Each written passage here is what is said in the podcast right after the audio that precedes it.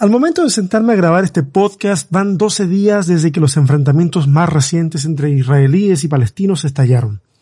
¿Por qué la fascinación del mundo evangélico frente a las acciones del Estado de Israel? ¿Es correcto justificar o explicar todo esto usando la Biblia? Esto y más en el capítulo de hoy de Sobrevivir con Fe, el podcast.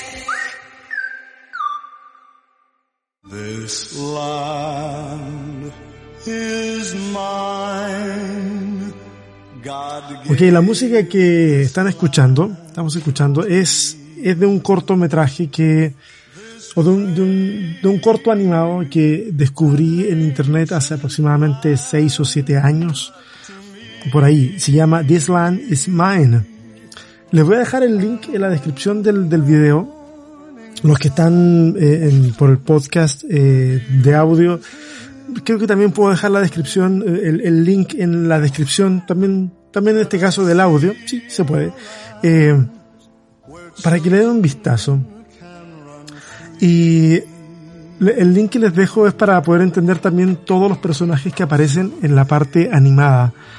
Y está muy interesante, en donde finalmente en esta lucha de la tierra, en la que todo el mundo considera que se le ha eh, sido entregada por Dios, finalmente el único señor de toda esa tierra eh, termina siendo la muerte. Es un mensaje que reviste una, profunda dosis de autocrítica eh, que hace que, que las ambiciones se vean expuestas y que finalmente ambición, muerte y justificar todo esto con Dios termina siendo un caldo de cultivo muy, muy, muy interesante. Eso eso es por una parte. Les invito a que le den un vistazo a, ese, a ese pequeño corto. Creo que la versión eh, traducida o por lo menos subtitulada eh, al español también está en internet. Oye, antes de seguir adelante, eh, me puse la vacuna el día de ayer, la segunda dosis de Moderna. Y ando terrible. Hubiese querido no grabar este podcast hoy, pero encuentro que, que, encuentro que es importante no dejar pasar una semana más y, y hablar sobre el tema. Y, y entonces dije yo, bueno, estoy medicado ahora, me tomé ibuprofeno, paracetamol y estoy tomando mucha agua y estoy tratando de darme mucho ánimo en este momento, usando toda la energía que me queda para este podcast. Así que bueno, si notan que mi energía está más baja, es eso, es eso, no ando en la mejor de las condiciones. No es que ande tan enfermo, sino que anoche no dormí bien por la, por el malestar. Y cuando yo no duermo bien, eh, al día siguiente soy un zombie. Y hoy día ando medio zombie, medio humano. Bueno, la cosa es que acá estamos, y es un placer para mí eh, hacer este capítulo de Sobrevivir con Fe, el podcast ya no en un formato de entrevistas, todavía quedan entrevistas, quedan conversaciones interesantes, pero esta vez ya eh, hablando sobre algún tema en particular que me gusta desarrollar y tener mis soliloquios que terminan siendo compartidos con ustedes. La semana pasada, sí, creo que fue la semana pasada, sí, hice un video súper corto a raíz de una, de un segmento de eh, una conversación necesaria de amor original.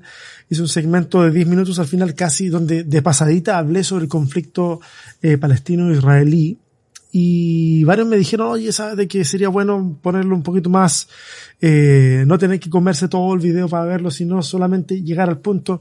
Así que al día siguiente yo estaba en la oficina en la iglesia y con el teléfono así rápidamente hice un resumen de cuatro puntos sobre eso. Y causó bastante revuelo. La verdad que yo pensé que simplemente iba a servir para que unas cuantas personas le echaran un vistazo, las que me lo pidieron.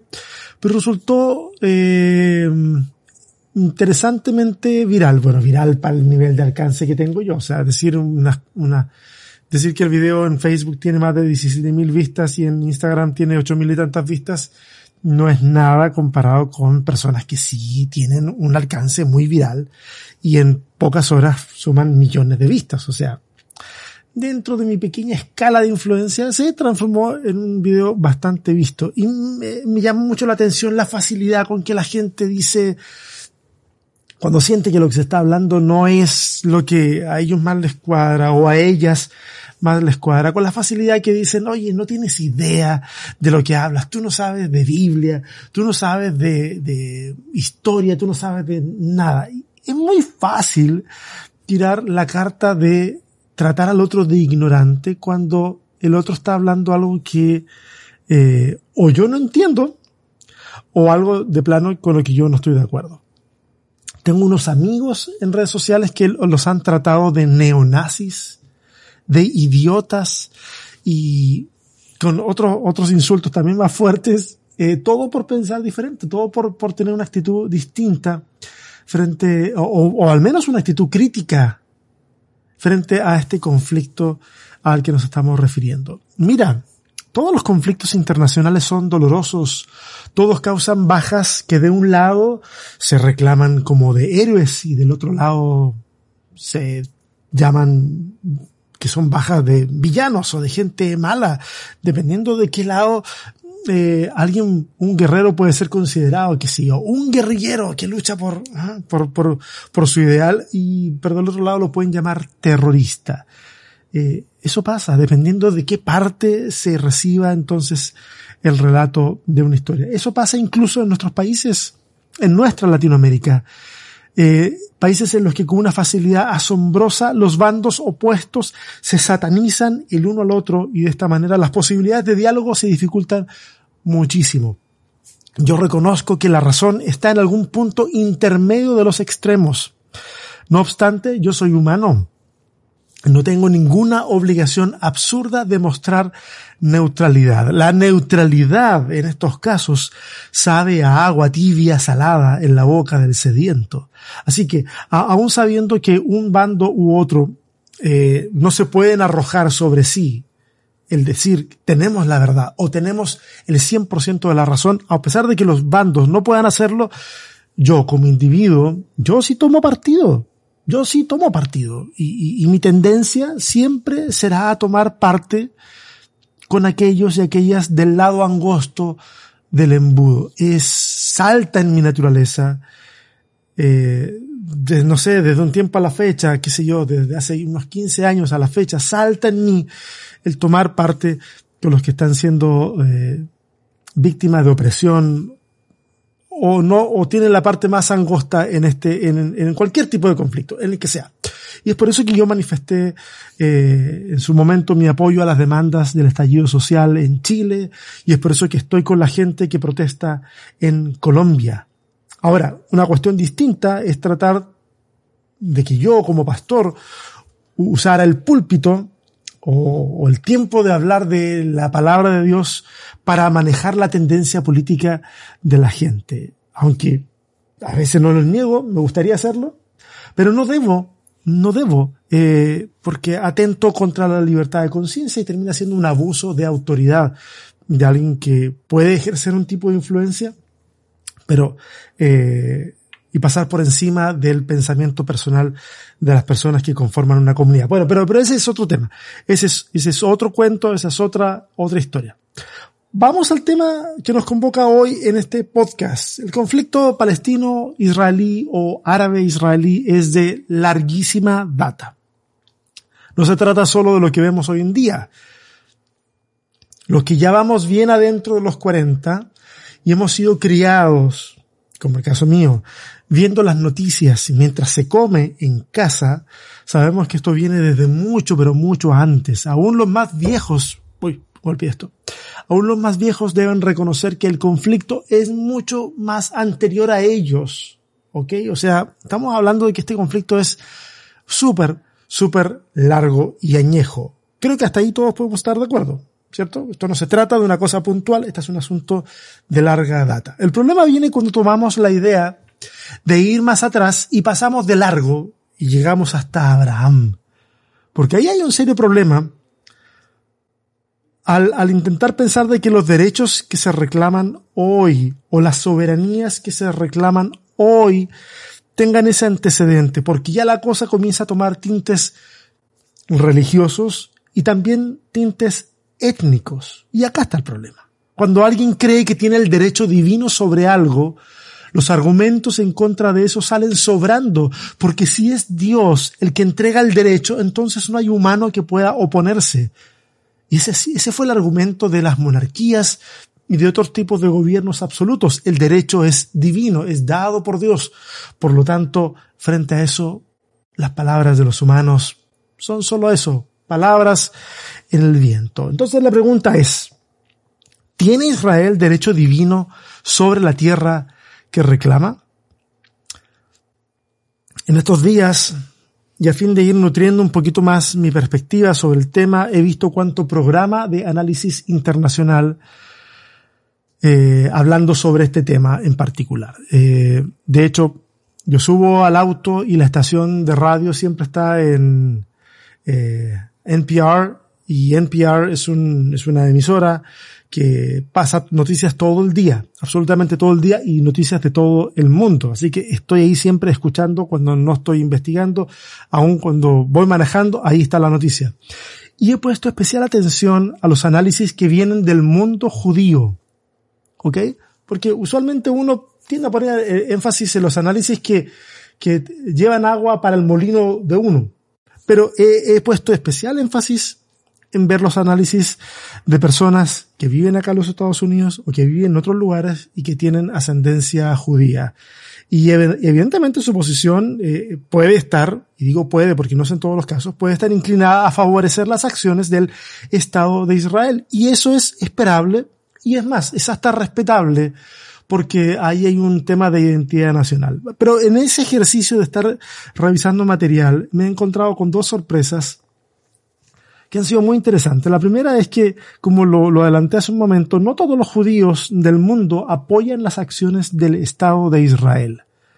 Y es más, muchos de ellos ni siquiera reconocen que Israel sea llamado Estado judío.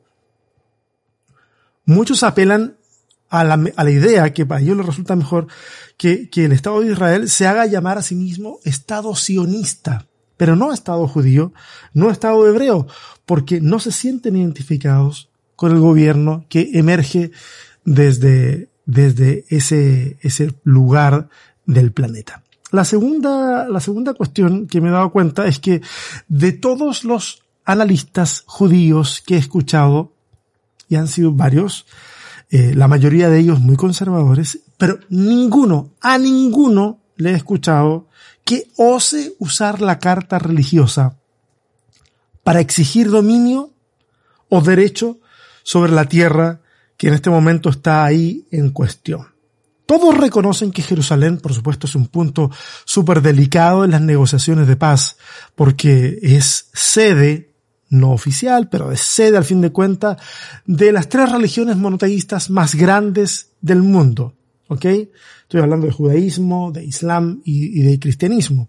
Pero ninguno ha dicho tenemos el derecho divino de estar ahí. Es la tierra que Dios nos entregó a nuestro padre Abraham. Ninguno de los analistas ha, deslizado ese argumento que sale tan fácil en algunas conversaciones que leo por redes sociales.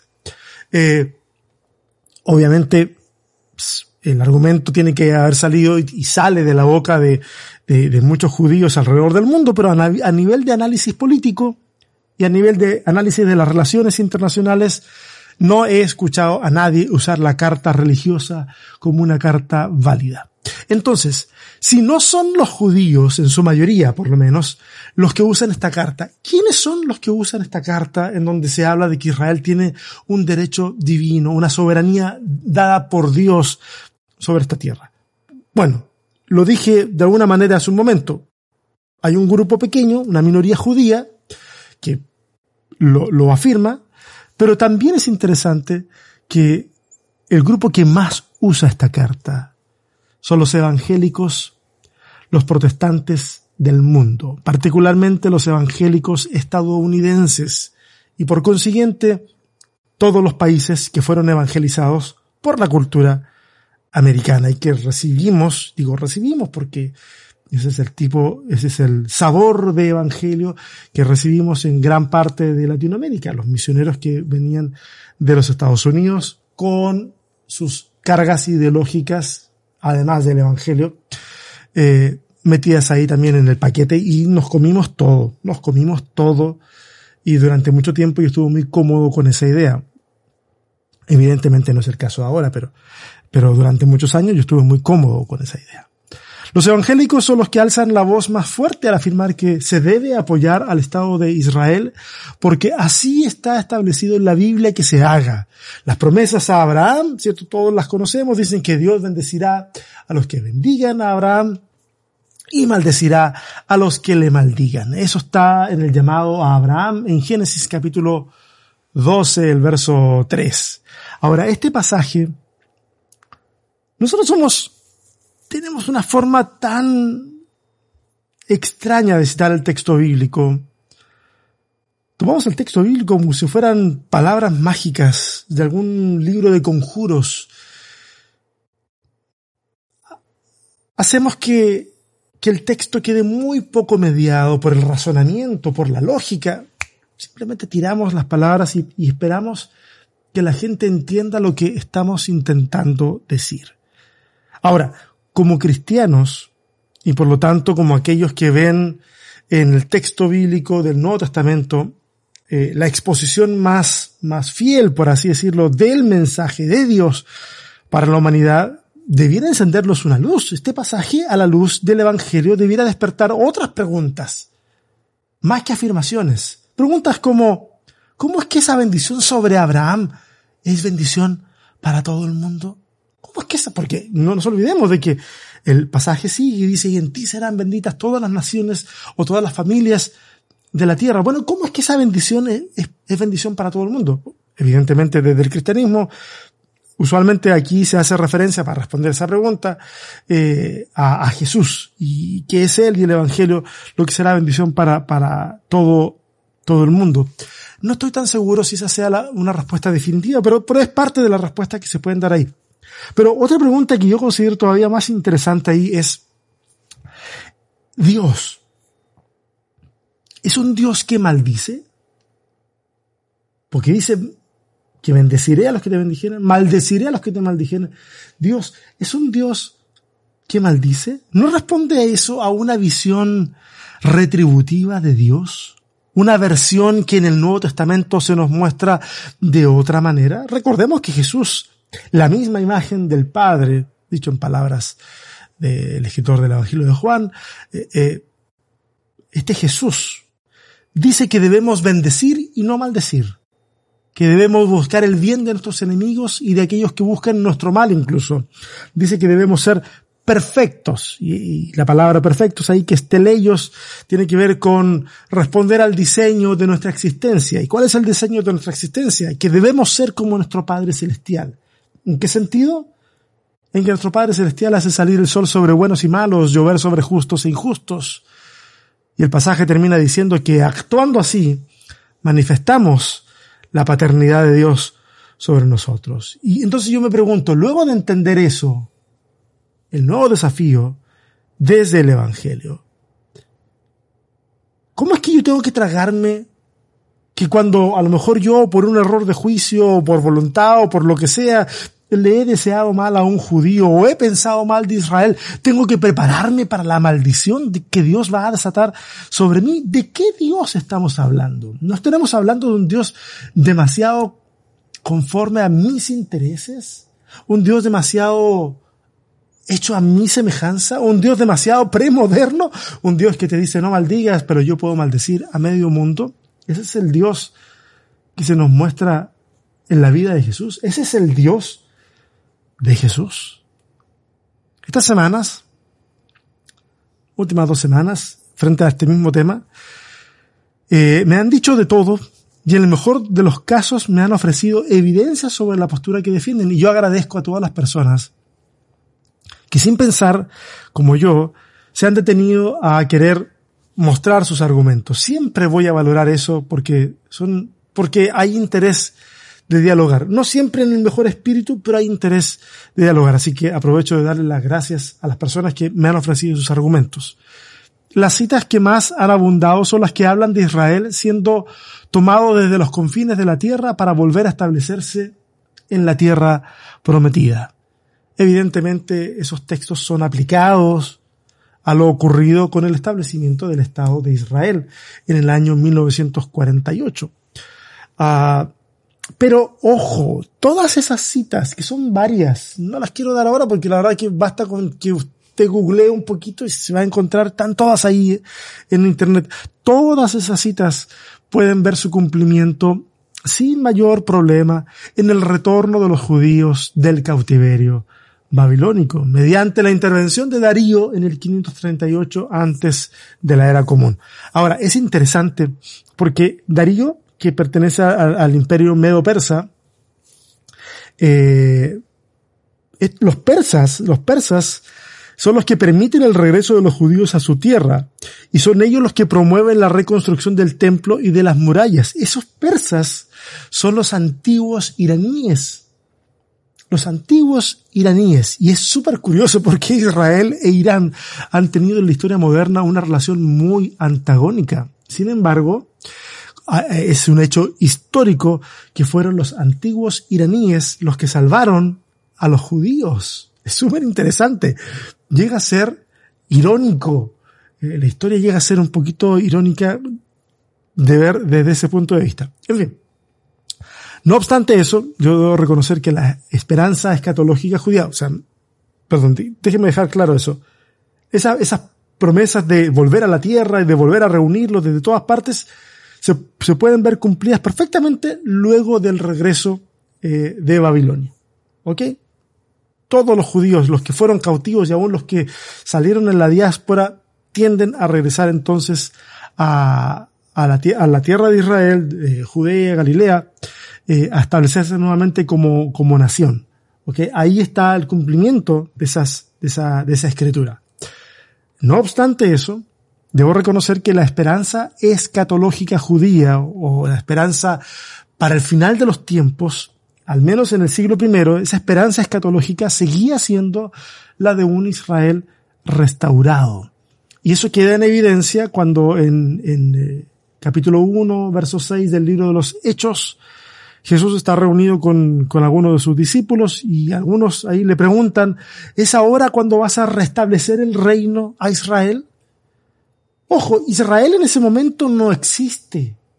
En el momento en que le hacen la pregunta a Jesús, ese Israel no existe. Israel en ese momento es un ideal político. Porque la tierra en realidad está dividida en una tetrarquía.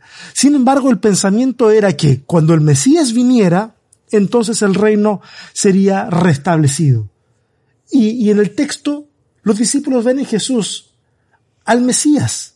Ha muerto, ha resucitado, este es el Mesías. El restablecimiento del reino tiene que ser inminente, tiene que ser ahora. De ahí la, la pregunta. Ahora, Jesús responde a esa pregunta diciéndole que, aclarándole que a ellos no les corresponde saber ni los tiempos ni las sazones y los aterriza en el presente y les da una misión, la de ser testigos de su mensaje a todas las naciones.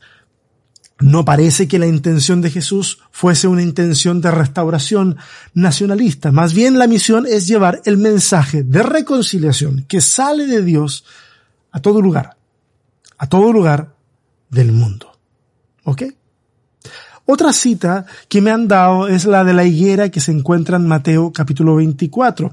Mira, el capítulo 24, algunos eh, comentaristas bíblicos le han llamado el pequeño apocalipsis, porque Jesús va a estar hablando, por lo menos hasta el versículo 32, viene hablando de las señales que habrán antes del fin. ¿Ok?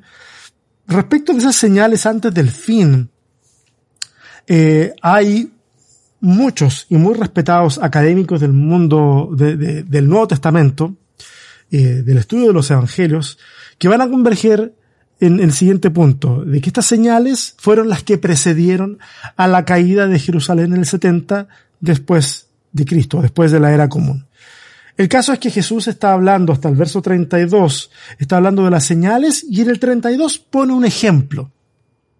Y por favor aquí los que son defensores de esta idea pongan especial atención. Porque el ejemplo de Jesús es súper interesante. viene hablando de señales que, van a, que son las que van a anunciar el día postrero, por decirlo de alguna forma. Eh, y entonces pone un ejemplo. Dice, aprendan esto. Cuando la higuera se pone tierna, sus ramas se ponen tiernas, saben que el verano está cerca. De la misma manera, cuando ustedes vean que estas cosas, ¿cuáles cosas? De las que viene hablando, ¿ok? Señales de las que viene hablando. Cuando suceden estas cosas, eh, eh, sepan que el tiempo está cercano. O algo así, no, no lo puedo citar de memoria. Sepan que el tiempo está cercano. Acá lo que hay es un ejercicio de parte de los que tienen esta postura de que ahí está hablando de Israel. Acá lo que hay es un ejercicio hermenéutico bastante gimnástico. Porque el texto jamás dice que la higuera sea Israel. Lo que pasa es que se llega a una conclusión a la mesa. Se dice, la higuera es Israel, simboliza a Israel. Luego se lee y luego se dice, bueno, eh, y la higuera e Israel y el reverdecimiento y el año 1948, ahí está todo, de eso está hablando. El texto jamás dice que la higuera sea Israel. La, higuera se toma como ejemplo para decir, cuando ustedes ven esto, que la higuera reverdece, se pone tierna sus ramas, es porque va a pasar esto, ¿cierto? Va a pasar va a llegar el verano. De la misma forma, cuando vean que estas señales ocurren, señales en las que en ningún momento se habla de, del restablecimiento de ningún estado, no está hablando acerca de eso, pero cuando vean estas señales es como cuando uno observa que el arbolito está reverdeciendo y sabe que entonces el verano se acerca. La higuera en la Biblia representa muchas cosas. Y la más frecuente, el símbolo más frecuente, hablando de la higuera, es mostrarla en la Biblia eh, representando al liderazgo de una nación, liderazgo político y liderazgo esencialmente religioso. Ahora, ¿significa eso en este pasaje? Tampoco. Acá no hay que saber hebreo ni griego ni tener grandes comentarios bíblicos para saber lo que dice. Acá hay que saber un solo idioma, el de uno, español, y entender la redacción y entender cómo funcionan los idiomas. Ahora, no conformes con esta manipulación del texto, los que citan este versículo se van a saltar al verso 34, porque en el verso 34 se va a decir que no pasará a esta generación hasta que todo esto acontezca. ¿Qué significa esto para ellos, para los que proponen esta forma de leer el texto? Que la higuera, número uno, que la higuera es Israel, que las ramas reverdeciendo son el establecimiento del Estado de Israel y que de ahí hay que contar una generación más, más o menos, ¿cierto? Eh, para ver entonces lo que pasará o para que entonces llegue el fin. Entonces la pregunta uno dice, bueno, a ver, ¿cuánto es una generación? A lo largo de mi vida he escuchado que son 33 años, como los de Jesús. Pero eh, como si le sumamos 1948 más 33 nos da 1981 y en el 81 no pasó nada, entonces algunos dijeron, pues yo me acuerdo, yo era chico pero me acuerdo, dijeron, ok, eh, no, no, no, una generación dura 40 años. Bueno, en el 88 tampoco pasó nada. Entonces siguieron buscándole hasta que encontraron dónde, qué, número, de qué número nos agarramos para hacer que esta cosa calza, calce. Y se encontraron con Salmo 90, el verso 10, en donde dice que nuestros días son 70 y que en los más fuertes son 80 años. Entonces, 70, entre 70 y 80 años. Vamos sacando cálculos. 1948 más 70 nos da 2018. Y en el 2018 no pasó nada. Pero ya nos pasamos a la siguiente cálculo. Si son 70, 80, entonces sumamos el 80 y nos da 2028. Nos quedan siete años de locura. Que algunos van a decir que son los siete años de la gran tribulación. que no, que no, no, no, no pierdan la esperanza de que más de alguna persona va a decir de que precisamente ahora es que comienzan los siete años de la gran tribulación. En serio, en serio vamos a seguir haciendo estos cálculos ridículos. En serio. Hacemos, estamos haciendo el ridículo usando el texto bíblico para algo que no ha sido creado. En el texto bíblico no hay ningún mensaje secreto, código particular que deba ser decodificado para que yo satisfaga mi curiosidad. la verdad que a mí me causa bastante tristeza. Bueno, al pasaje de Mateo también se le añade el de Lucas, capítulo 21, verso 19, donde dice, mirad la higuera y todos los árboles. Y el autor de Lucas, que probablemente escribe para una audiencia no judía, amplía entonces la variedad botánica y habla de todos los árboles, siempre para indicar lo mismo que ya explicamos. Lo mismo en el sentido de que, así como un árbol reverdece y uno sabe que se acerca a una otra temporada distinta del año, eh, al ver las señales, entonces significa que se, viene, uy, perdón, se viene algo eh, eh, inminente, algo, el final de los tiempos en este caso. Eh, pero los malos intérpretes, y estamos hablando de malos intérpretes de la Biblia en este caso, no se puede discutir que pueden ser cualquier cosa, pero faltos de creatividad no son. Son muy creativos, súper creativos. Entonces, ¿cuál es la explicación que se le encuentra entonces a estos otros árboles? La explicación es muy sencilla y se refiere a las otras naciones árabes, que junto con Israel también tuvieron o se vieron florecer básicamente en el mismo tiempo que el Estado de Israel. Y cuando yo escucho o leo este tipo de afirmaciones, yo no sé, no sé qué pensar. Yo no sé si, si, si pensar de que es una lectura muy ingenua de la Biblia, o si es una lectura muy manipuladora de la Biblia. Eh, no creo que haya mala intención al hacerlo de una u otra forma, pero sí veo que tomamos el texto y nos apartamos para verlo conforme, no sé, a, mi forma de ver el texto. O sea, créanme, yo puedo tomar la Biblia y hacerlo, hacer que diga lo que quiera. No es muy difícil. Llevamos un montón de tiempo haciéndole decir a la Biblia lo que nosotros queremos que diga. Así que si a eso le sumamos un poquito de miedo de la gente respecto del fin del mundo y de los conflictos internacionales, no es muy difícil armar un paquete que sea convincente. Un paquete que ya no es convincente para mí, pero sí es convincente para mucha gente. El otro, el otro pasaje que, que he visto eh, usar bastante, que me lo han citado, es, es este del todo Israel será salvo, que está ahí en Romanos capítulo 11. Acá la cosa sí se pone interesante. ¿eh? Y los que me conocen saben que, saben que con frecuencia eh, yo me peleo con el texto bíblico. Con mucha frecuencia me peleo con el texto bíblico y uno de los autores con los cuales más me peleo es con el apóstol Pablo. En Amor Original saben cuánto me peleo con Pablo. Eh, yo creo que Pablo tenía bastantes problemas y muchos de sus problemas y sus prejuicios permearon el texto que hoy día tenemos. Yo no tengo ningún problema en no estar de acuerdo con las palabras de Pablo si éstas no armonizan con el Evangelio de Jesús. Yo no tengo ningún problema. Honestamente, yo sé que para mucha gente les gusta que la Biblia no tenga contradicciones y que todo esté muy parejito, muy ordenado. Bueno, yo no tengo ese problema. Me desembaracé de ese problema hace bastante tiempo y no creo volver a hacerme problema por eso. En capítulo 11 de Romanos, Pablo va a desarrollar la idea de la salvación para todo Israel. Interesante. ¿Qué Israel? ¿Qué es el todo el Israel? ¿El Israel histórico? ¿El Israel presente? ¿Qué, Israel? ¿A qué se refiere? Porque conforme van pasando los años, las generaciones se van cambiando y bueno, ¿y qué, qué se entendería como todo Israel? No tengo a Pablo aquí como a preguntarle, así que tenemos que seguir, seguir avanzando. Recuerden que Israel, en el tiempo que escribe el apóstol Pablo, eh, que es el siglo primero, Israel es un proyecto distante, porque como nación ya no existe, ya lo expliqué, está, la tierra está dividida. Y los que étnicamente subsisten no son, son, bueno, los que étnicamente subsisten son los judíos.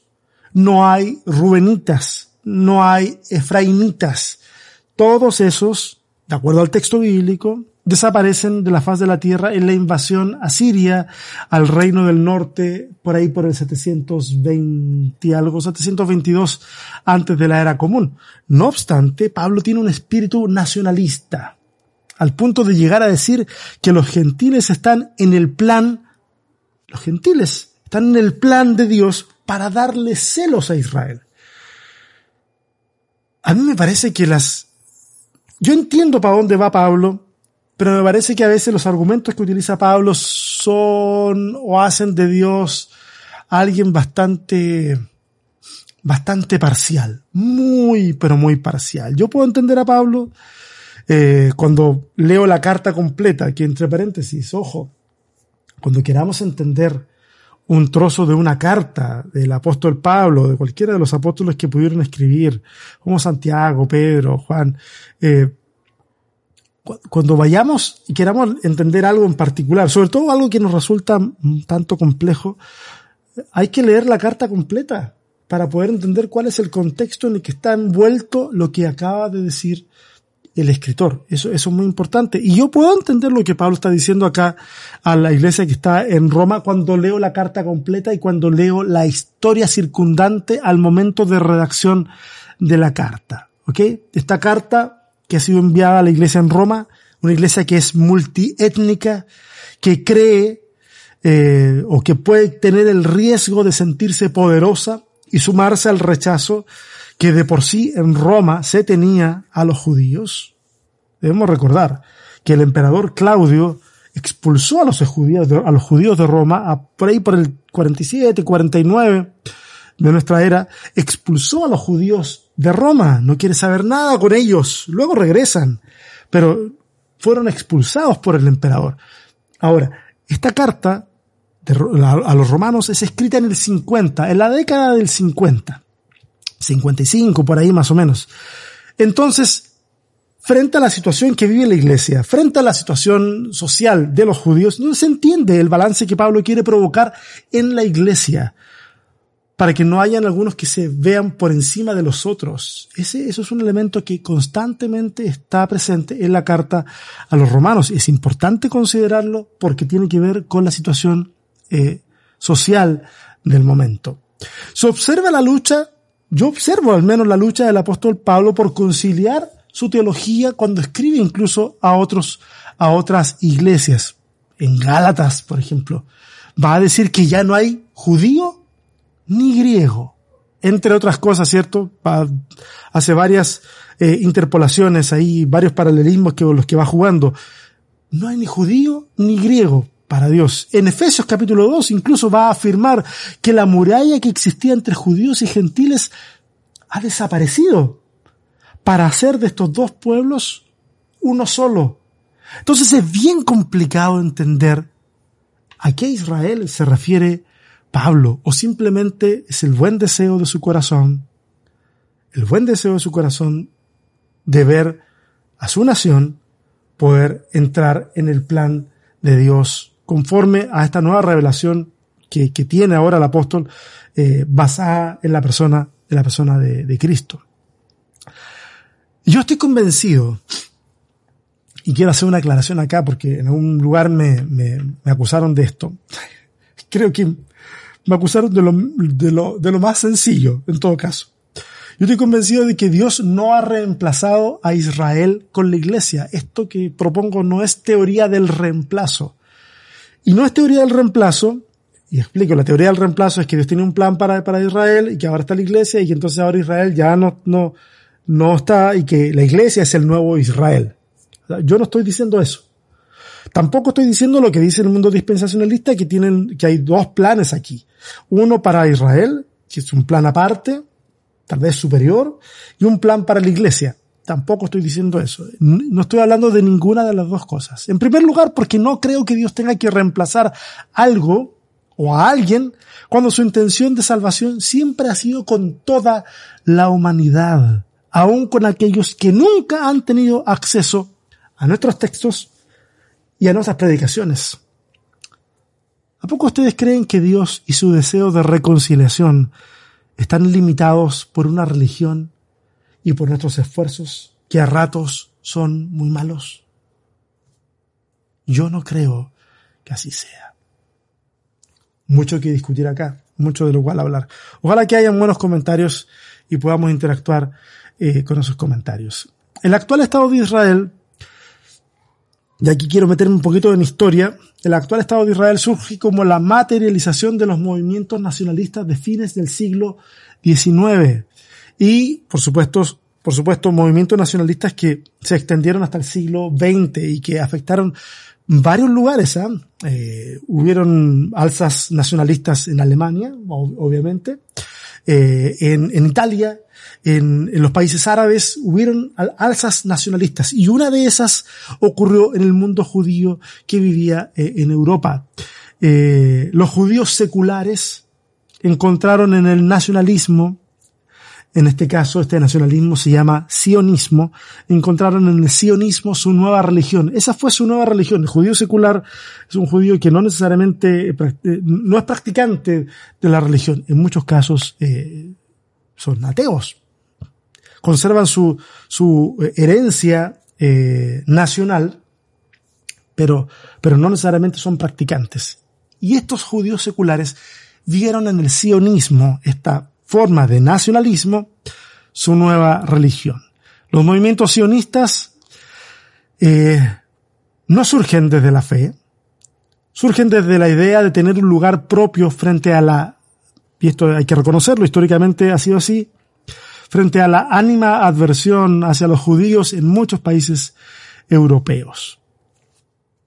Uno de los imperios más poderosos de la época, el imperio británico, ya estaba haciendo sus movimientos para poder destruir al imperio turco otomano y luego repartirse sus restos. Los británicos le dijeron a los árabes, a los árabes nacionalistas que ya estaban viendo que no calzaban bien con el mundo turco, del cual eran parte del imperio, los, británicos le dijeron a los árabes que le dijeron, miren, si ustedes se sublevan, nosotros los vamos a ayudar y ustedes van a obtener independencia.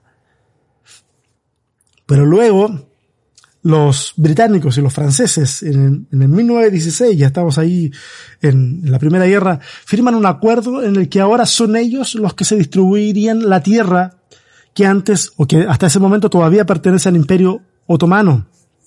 Y entonces no darían independencia al mundo árabe, sino que mantendrían a los árabes ahora bajo su pie. Al año siguiente, en el 2016, los británicos firman la Declaración Balfour, en donde ellos hacen el compromiso de propiciar para los judíos, representados en este caso por el movimiento sionista, un hogar nacional en la tierra de Palestina, una tierra que todavía era parte del imperio otomano. sumamente interesante. Y acá hay dos cosas que los británicos prometen y que honestamente ellos nunca estuvieron en capacidad para hacerlas cumplir bien. No se podían tener dos cosas o prometer dos cosas simultáneamente sin causar un revuelo, pero enorme. Y es que ellos prometen independencia a los árabes y un Estado para los judíos en una zona llena de árabes.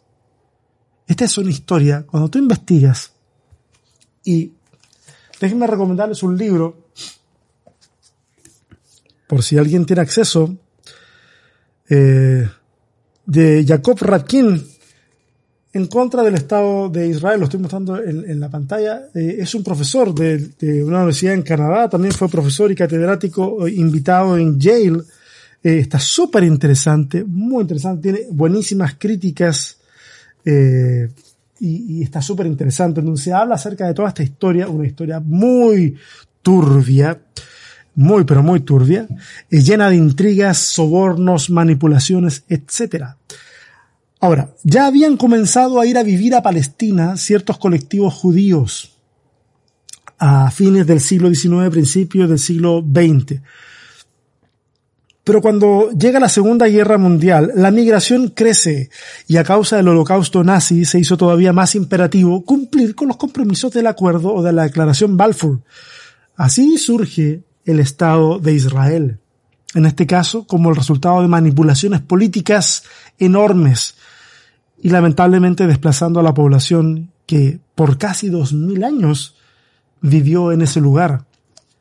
Esto no es una discusión étnica, pero, pero basta ver el fenotipo de las personas que viven y que se mantuvieron en, en la zona de Palestina eh, históricamente versus el mundo judío. El mundo judío que está ahí es de fenotipo europeo. Tienen características europeas, en cambio los otros son de, de, características mucho más semitas, por así decirlo, eh, lo que da a entender de que aquí hay un, hay, hay, un, hay un pueblo que entra a un espacio que, que hasta ese momento no les pertenecía por casi dos mil años. Y créanme, aquí yo no intento hacer juicios de valor, porque un montón de países se han ampliado a punta de desplazar a otros pueblos y someter a sus habitantes.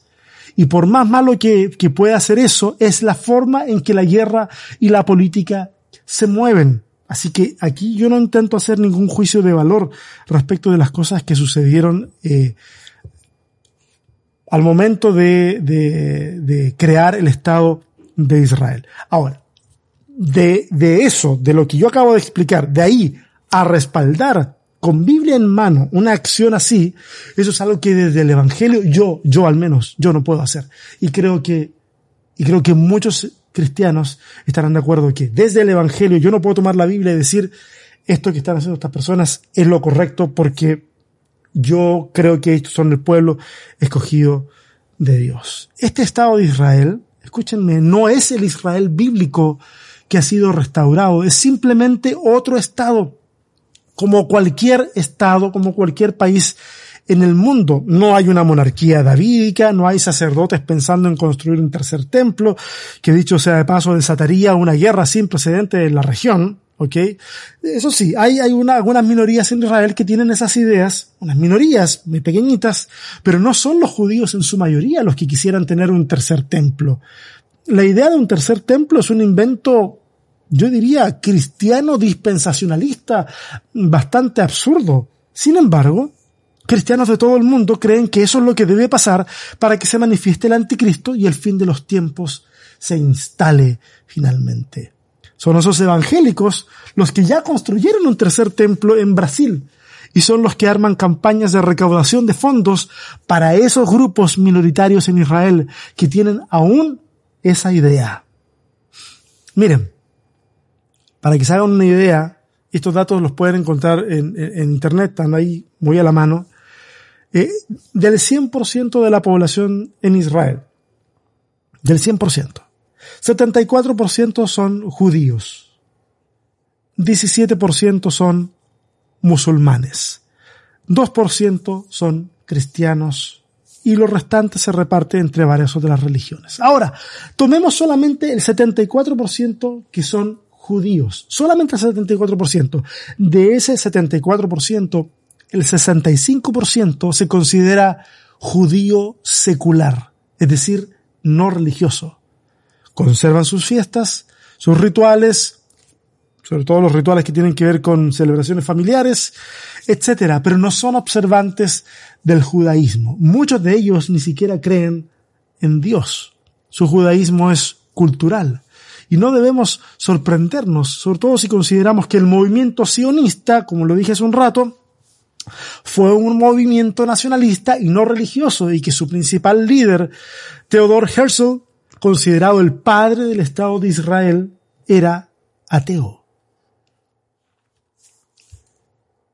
Ya vamos llegando al final y me pregunto si tengo alguna crítica que hacer frente a estos hechos. Y la verdad es que puede que tenga algunos comentarios, sobre todo respecto a la conformación del Estado de Israel, pero pero creo que quiero usar estos últimos minutos que me quedan de otra forma, eh, para no alejarme del objetivo de hoy. Solo decir que al menos desde el cristianismo debemos de ofrecer apoyos, eh, eh, perdón, pensar que desde el cristianismo debemos ofrecer apoyos irrestrictos al Estado de Israel, ah, no, no, no me resulta inteligente no me resulta bíblico, no me resulta teológicamente aceptable simplemente porque alguien nos plantó una idea en la cabeza, eso sea lo que tenemos que empezar a reproducir el día de hoy. Ustedes, todos ustedes, todos y todas tienen el derecho de apoyar lo que quieran, pero lo que quieran. Lo único que le pido, por favor, es que no lo haga desde una lectura mañosa de la Biblia. Si usted quiere irle a Israel, vaya a Israel, pero no use la Biblia para eso. Usted quiere irle a los palestinos, vaya a los palestinos, no use la Biblia para eso. El conflicto que existe hoy es un conflicto político, territorial, que no debe ser basado en esta discusión en cuestiones bíblicas, porque si es así, entonces la cosa mm, es una discusión que no tiene final, porque siempre que metemos la religión entre medio para validar un punto, entonces ya, ya no hay forma de poder llegar a un acuerdo. Israel no es el reloj de Dios. Quien quiera que haya inventado esa frase merece el Nobel de marketing, si es que existiera. Sé que no existe. Pero Israel no es el reloj de Dios. ¿Dios se duele con el dolor que ha experimentado la gente de esa tierra? Claro que sí. De la misma, y, se duele de la misma forma que se duele por las víctimas de nuestra tierra que sufren a causa de la injusticia y la represión de aquellos que un día prometieron o prometieron protegernos.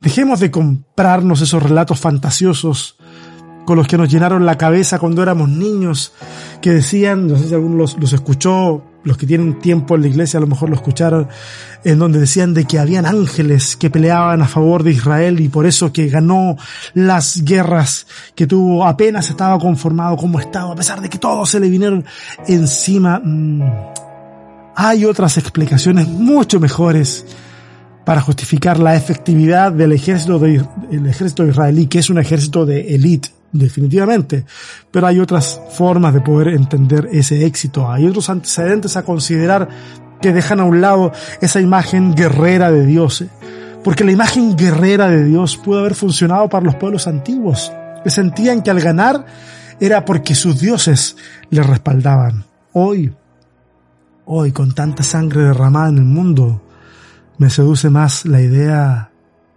del príncipe de paz ese príncipe que nos llama a nosotros también a ser constructores de esa paz en el mundo.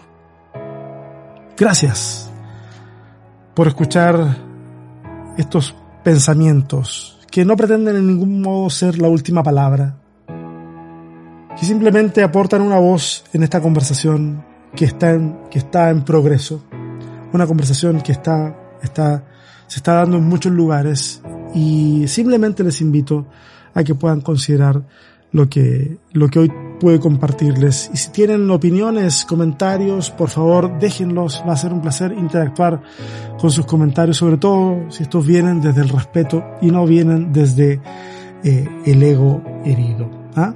Un fuerte abrazo para todos y todas. Nos estamos viendo la semana que viene. Mayáutica.